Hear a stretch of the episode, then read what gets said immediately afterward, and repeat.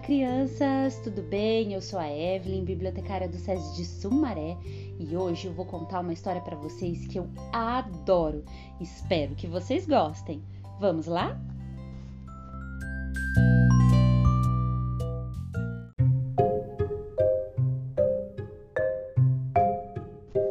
O livro que eu escolhi para ler para vocês é Os Pinguins do Sr. Popper os autores são Richard e Florence Atwater e a editora é a Intrínseca.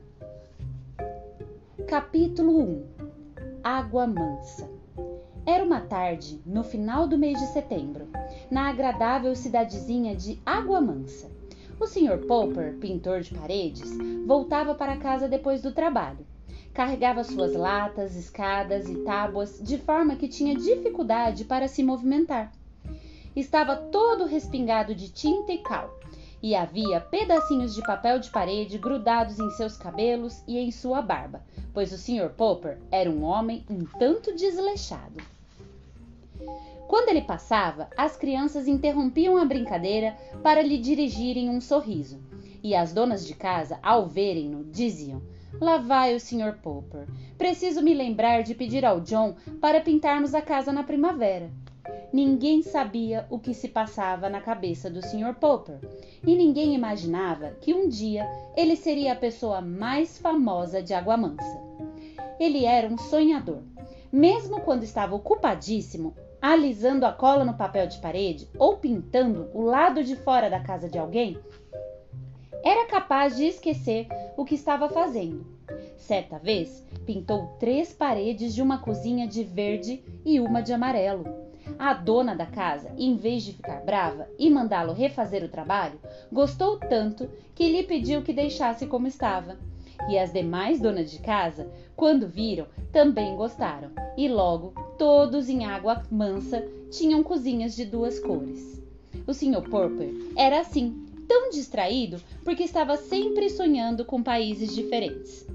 Ele nunca saíra de Água Mansa. Não que fosse infeliz, tinha uma bela casinha, uma esposa que amava ternamente e dois filhos, Jane e Bill.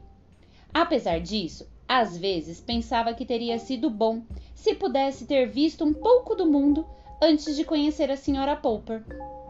E sossegar. Ele nunca caçara tigres na Índia, nem escalara os picos do Himalaia, nem mergulhara nos mares do sul em busca de pérolas. E o mais importante de tudo, nunca estivera nos polos. Era disso que mais se lamentava. Ele nunca vira aquelas imensas, brancas e brilhantes extensões de gelo e neve.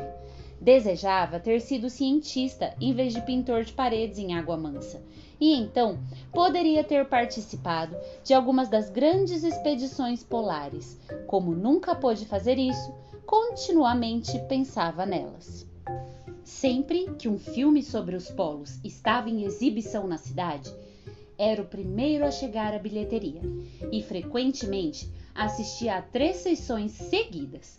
Quando a biblioteca de Água Mansa recebia um novo livro sobre o Ártico ou a Antártica, o Polo Norte ou o Polo Sul, o Sr. Popper era o primeiro a pegá-lo emprestado. Na realidade, já lera tanto sobre os exploradores das regiões polares que era capaz de lembrar o nome de todos eles e de dizer o que cada um fizera. Era especialista no assunto. As noites eram os melhores momentos, quando ele podia se sentar em casa e ler sobre aquelas regiões frias dos extremos norte e sul da Terra. Enquanto fazia isso, podia pegar o pequeno globo que ganhara de Jane Bill no Natal anterior e procurar o local exato sobre o qual estava lendo. Agora, enquanto andava pelas ruas, estava feliz, porque o dia tinha terminado e porque era fim de setembro.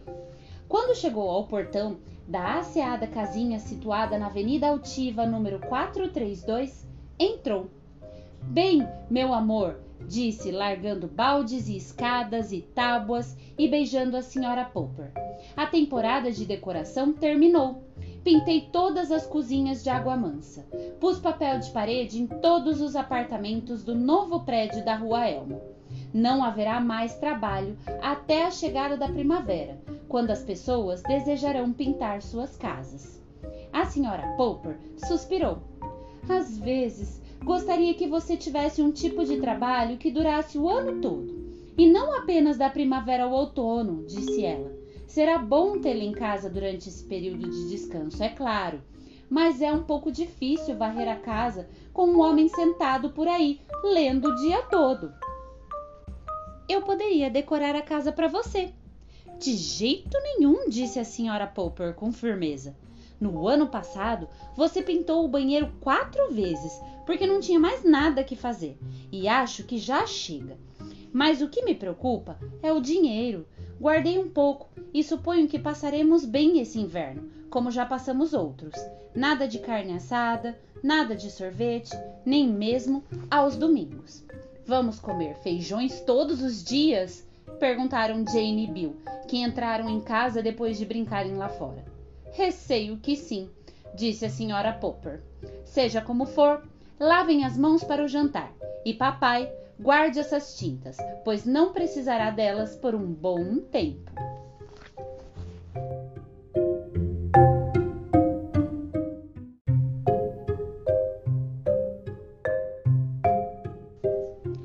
Capítulo 2 A voz no ar. Naquela noite, depois de colocarem os pequenos Poppers na cama, o senhor e a senhora Popper prepararam-se para uma noite longa e tranquila. A bem cuidada sala de estar na Avenida Altiva 432 era muito parecida com todas as outras salas de Água Mansa, exceto por suas paredes cobertas de fotos da National Geographic. A senhora Popper pegou sua costura enquanto o Sr. Popper reuniu o cachimbo, o livro e o globo. De tempos em tempos, a senhora Popper dava pequenos suspiros quando pensava no longo inverno que viria.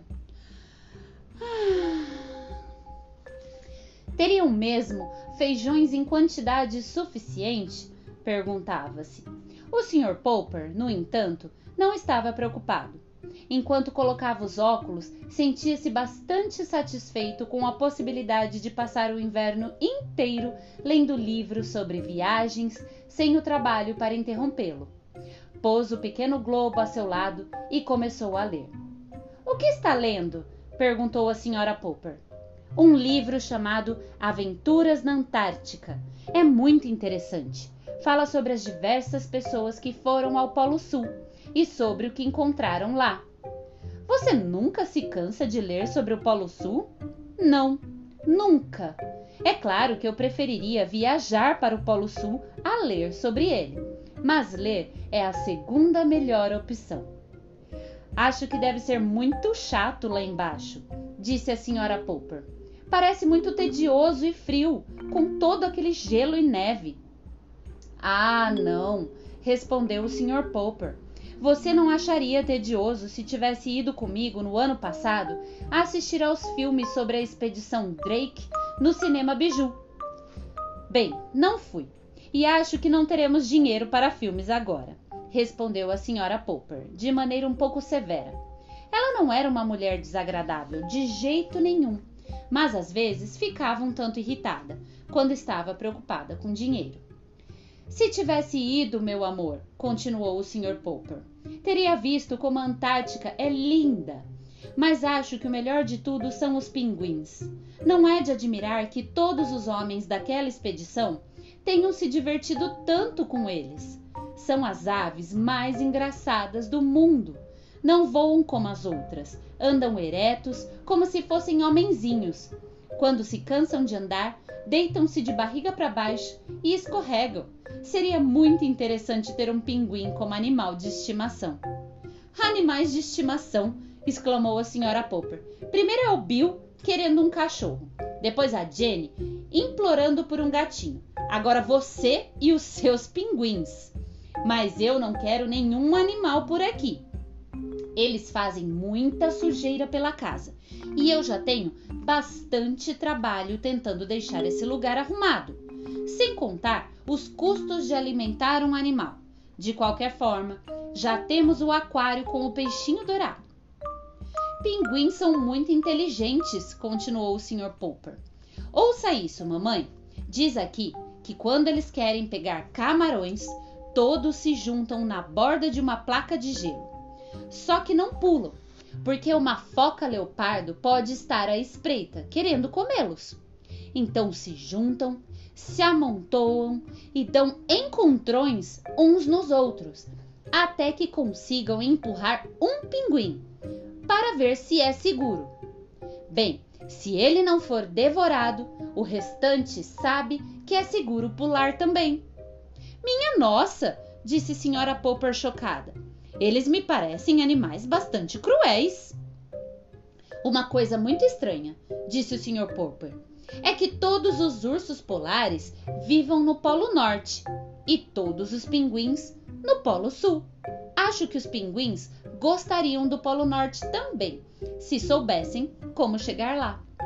Quando deu 10 horas da noite, a senhora Popper, bocejando, deixou de lado a, a costura. Bem, você pode continuar lendo sobre essas aves cruéis, mas eu vou me deitar. Amanhã é quinta-feira, dia 30 de setembro, e eu tenho de ir à primeira reunião da Sociedade Beneficente das Senhoras. 30 de setembro! exclamou o Sr. Popper com empolgação. Quer dizer que hoje é quarta-feira, dia 29 de setembro? Por quê? Sim, suponho que sim. Mas e daí? O Sr. Popper largou as aventuras na Antártica e foi rapidamente até o rádio. E daí? Ele repetiu apertando o botão. É hoje que começam a transmitir o Expedição Drake à Antártica. Isso não é nada, disse a senhora Popper. É só um bando de homens lá no fim do mundo dizendo: Alô, mamãe! Alô, papai! Shhh! ordenou o Sr. Popper, aproximando o ouvido do rádio.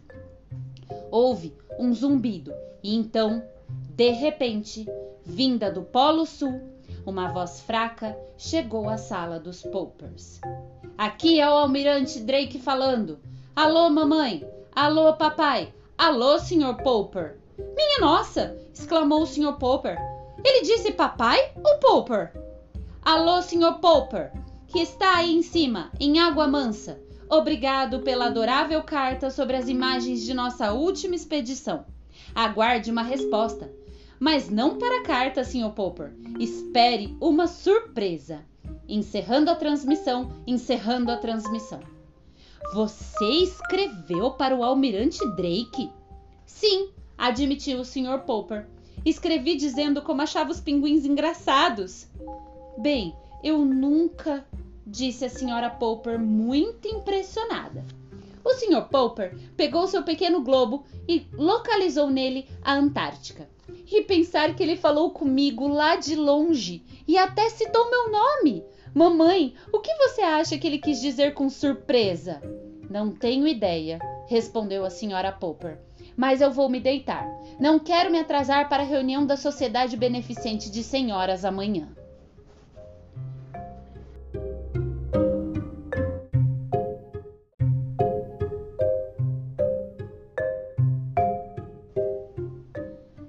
Capítulo 3 Direto da Antártica o Sr. Popper não dormiu muito bem naquela noite.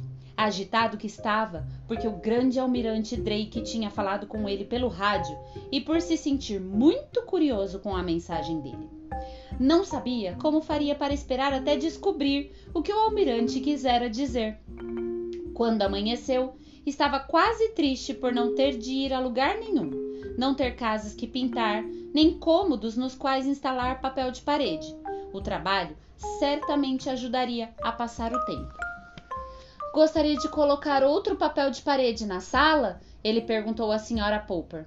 Tenho bastante papel número 88, sobras da casa do prefeito. Não, disse a senhora Popper com firmeza. O papel que temos está bom o suficiente. Hoje vou à primeira reunião da Sociedade Beneficente de Senhoras e quando voltar eu não quero encontrar nenhuma bagunça. Está bem, meu amor, disse o Sr. Popper com a voz doce, e sentou-se com o cachimbo, o globo e o livro Aventuras na Antártica. Mas de algum modo, ao ler, não conseguia manter a atenção nas palavras impressas. Os pensamentos voltavam insistentemente ao almirante Drake. O que ele quisera dizer quando mencionara que tinha uma surpresa para o Sr. Popper. Infelizmente, para seu alívio, não precisou esperar muito tempo. Naquela tarde, enquanto a Sra. Popper ainda estava na reunião e Jane e Bill ainda não tinham chegado da escola, a campainha soou de modo muito espalhafatoso.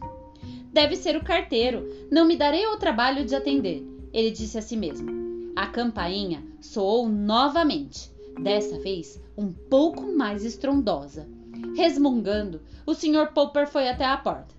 Não era o carteiro, era um entregador com a maior caixa que o Sr. Popper já vira. Alguém de nome Popper mora aqui? Sou eu. Bem, aqui está um pacote que chegou da Antártica, uma encomenda aérea. Fez uma viagem e tanto, eu diria. O Sr. Popper assinou o recibo e examinou a caixa. Estava coberta de etiquetas. Abrir de uma só vez, dizia uma delas. Manter refrigerado, dizia a outra. Ele notou que a caixa estava furada. Aqui e ali havia buracos para passagem de ar. É claro que assim que levou a caixa para dentro, o Sr. Popper não perdeu tempo e logo pegou a chave de fenda, pois já se dera conta de que aquela era a surpresa do almirante Drake. Ele tinha conseguido retirar as tábuas externas e parte da embalagem, uma camada de gelo seco, quando, das profundezas da caixa, de repente se fez ouvir um débil orc. Seu coração parou. Certamente já ouvira aquele som antes, nos filmes da expedição Drake. Suas mãos estavam tremendo, de modo que mal podia levantar a última parte da embalagem. Não havia a menor dúvida. Era um pinguim! O Sr. Popper estava sem palavras, de tanta alegria. Mas o pinguim não estava sem palavras. Orc! fez novamente, e dessa vez ergueu as nadadeiras e pulou sobre os restos da caixa. Era uma criaturinha robusta de cerca de 65 centímetros de altura. Embora fosse do tamanho de uma criança pequena, parecia muito mais um homenzinho, com um colete branco e liso na frente e um longo fraque preto arrastando-se pouco atrás. Os olhos ficavam em dois círculos brancos na cabeça preta, que ele virava de um lado para o outro, à medida que examinava o Sr. Popper, primeiro com um olho e depois com o outro. O Sr. Popper lera que os pinguins eram extremamente curiosos e logo percebeu que é verdade, pois ao sair da caixa, o visitante começou a inspecionar a casa. Seguiu pelo corredor e entrou nos quartos, com seu andar estranho e pomposo. Quando a ave ou ele, o Sr. Popper, já começava a pensar na criatura como ele, chegou ao banheiro, olhou em volta com uma expressão de satisfação no rosto. Talvez, pensou o Sr. Popper, ele tenha associado os ladrilhos brancos ao gelo e à neve do Polo Sul. Pobrezinho, talvez esteja com sede. Com cuidado, o Sr. Popper começou a encher a banheira com água fria. Foi um pouco difícil, porque a ave curiosa a todo instante chegava perto e tentava morder as torneiras com o bico pontudo e vermelho. Ele conseguiu, por fim, encher a banheira. Como o pinguim continuava apenas olhando, o Sr. Popper o pegou e o pôs lá dentro. O pinguim pareceu não se importar. Bem, você não é tímido, disse o Sr. Popper. Suponho que tenha se acostumado a brincar com aqueles exploradores do polo. Quando achou que o pinguim já tivesse ficado tempo suficiente no banho, puxou a, tam a tampa da banheira e estava pensando no que fazer em seguida quando Jane e Bill precipitaram-se em casa, vindos da escola. Papai, papai! gritaram juntos à porta do banheiro. O que é isso? É um pinguim do Polo Sul que o almirante Drake mandou para mim. Olhe, disse Bill. Ele está marchando. O pinguim, satisfeito, de fato estava marchando. Levantando e abaixando a linda cabeça preta, exibia-se dentro da banheira. Às vezes parecia contar os passos que dava: seis passos para frente, dois para o lado, novamente seis para frente e mais dois para o lado. Para uma ave tão grande, seus passinhos são minúsculos, disse Bill. E veja como o casaquinho preto se arrasta atrás. Parece que está grande demais para ele, disse Jane. Mas o pinguim estava cansado de marchar. Dessa vez, quando chegou ao fim da banheira, decidiu pular e escorregar pela superfície abaulada. Depois se virou e, com as nadadeiras esticadas, desceu apoiado sobre a barriga branca, como se estivesse em um tobogã. Eles viram que as nadadeiras, que eram pretas do lado de fora como as mangas de um fraque, eram brancas por dentro, por baixo. Gok, gok, gok, fez o pinguim experimentando a nova brincadeira muitas vezes. Qual o nome dele, papai? Gok, gok, gok, fez o pinguim, escorregando mais uma vez sobre a barriga branca e brilhosa. Soa como Cook, disse o Sr. Popper. E é por isso que o chamaremos de Cook, Capitão Cook.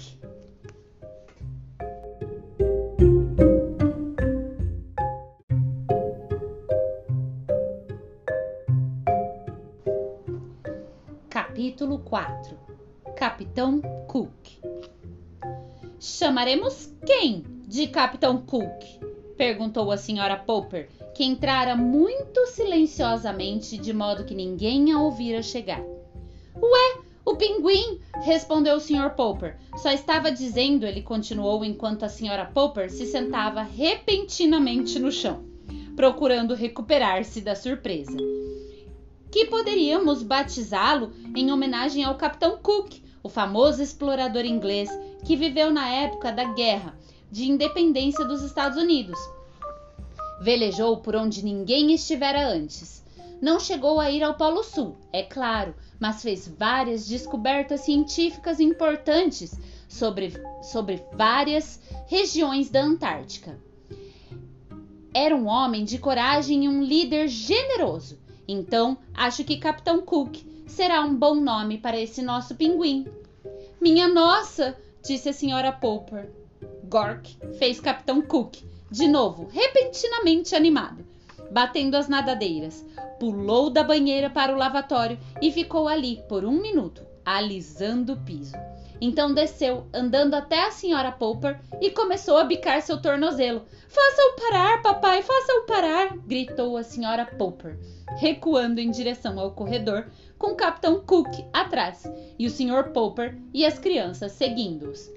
Ela parou na sala. Assim também fez Capitão Cook, pois o pinguim ficara maravilhado com o cômodo.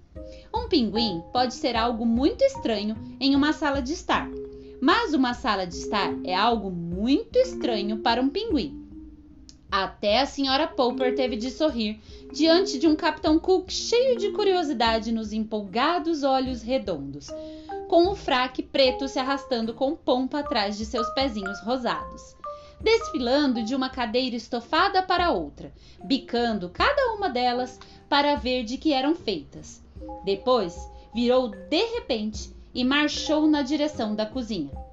Talvez ele esteja com fome, disse Jane. Capitão Cook imediatamente marchou para o refrigerador. Gork fez como se indagasse, sabiamente inclinando a cabeça na direção da senhora Popper e olhando-a com o olho direito, suplicante.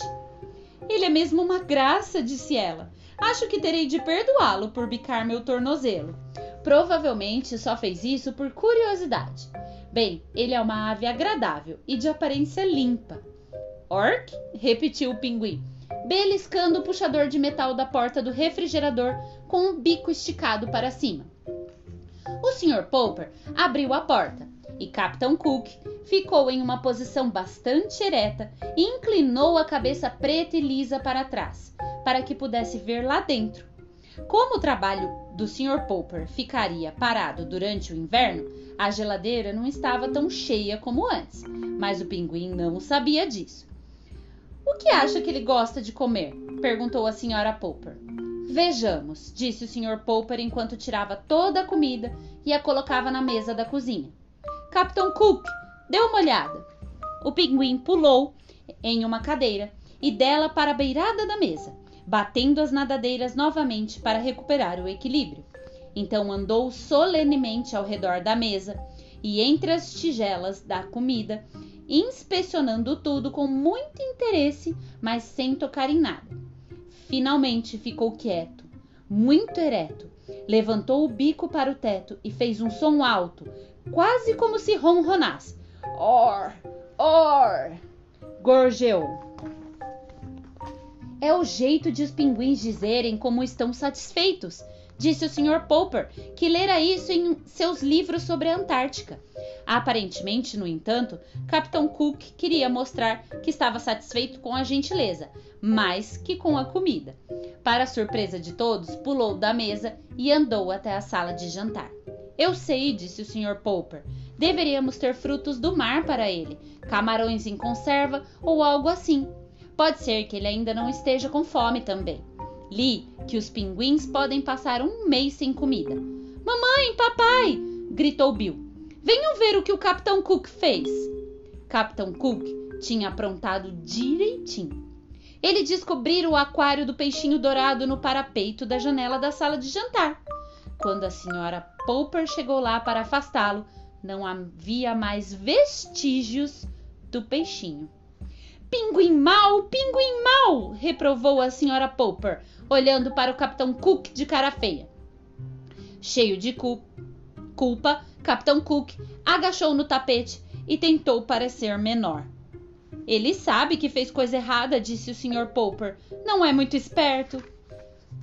Talvez possamos treiná-lo, disse a senhora Popper. Feio, capitão malvado, ela disse ao pinguim em voz alta. Não era para comer o peixinho, aquilo foi feio. E bateu em sua cabeça preta e redonda. Antes que ela pudesse fazer isso de novo, Capitão Cook rapidamente marchou gingando até a cozinha. Lá, a família Popper o encontrou tentando se esconder no refrigerador, que ainda estava aberto. Ele se espremia sob os cilindros da geladeira, onde mal cabia sentado. Seus olhos redondos, circundados de branco, olhavam-nos misteriosamente da penumbra da parte interna do refrigerador. Acho que deve ser mais ou menos a temperatura certa para ele, disse o Sr. Popper. Podemos deixá-lo dormir aí à noite. Mas onde eu vou pôr a comida? perguntou a Sra. Popper. Ah, acho que podemos arrumar outra geladeira para a comida, disse o Sr. Popper.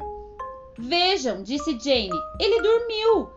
O Sr. Popper girou o botão para a temperatura mais fria, de modo que Capitão Cook pudesse dormir com mais conforto. Depois, deixou a porta entreaberta para que o pinguim tivesse bastante ar fresco. Amanhã pedirei à assistência técnica que mande um homem para fazer alguns furos na porta que permitam a passagem de ar, disse ele. E ele pode também pôr um puxador do lado de dentro, para que Capitão Cook possa entrar e sair de seu refrigerador quando quiser. Minha nossa, nunca pensei que teríamos um pinguim de estimação, disse a senhora Popper. Mas de modo geral, ele se comporta bem e é tão bonzinho e limpo que talvez seja um bom exemplo para você e as crianças. E agora sugiro que nos ocupemos com outras coisas. Não fizemos nada além de observar aquela ave. Papai, poderia me ajudar a colocar o feijão na mesa, por favor? Só um momento, respondeu o Sr. Popper. Ocorreu-me agora que o Capitão Cook não se sentirá bem no fundo da geladeira. Pinguins fazem seus ninhos com cascalhos e pedras. Vou tirar alguns cubos de gelo da bandeja e os colocarei embaixo dele e assim Capitão Cook ficará mais confortável.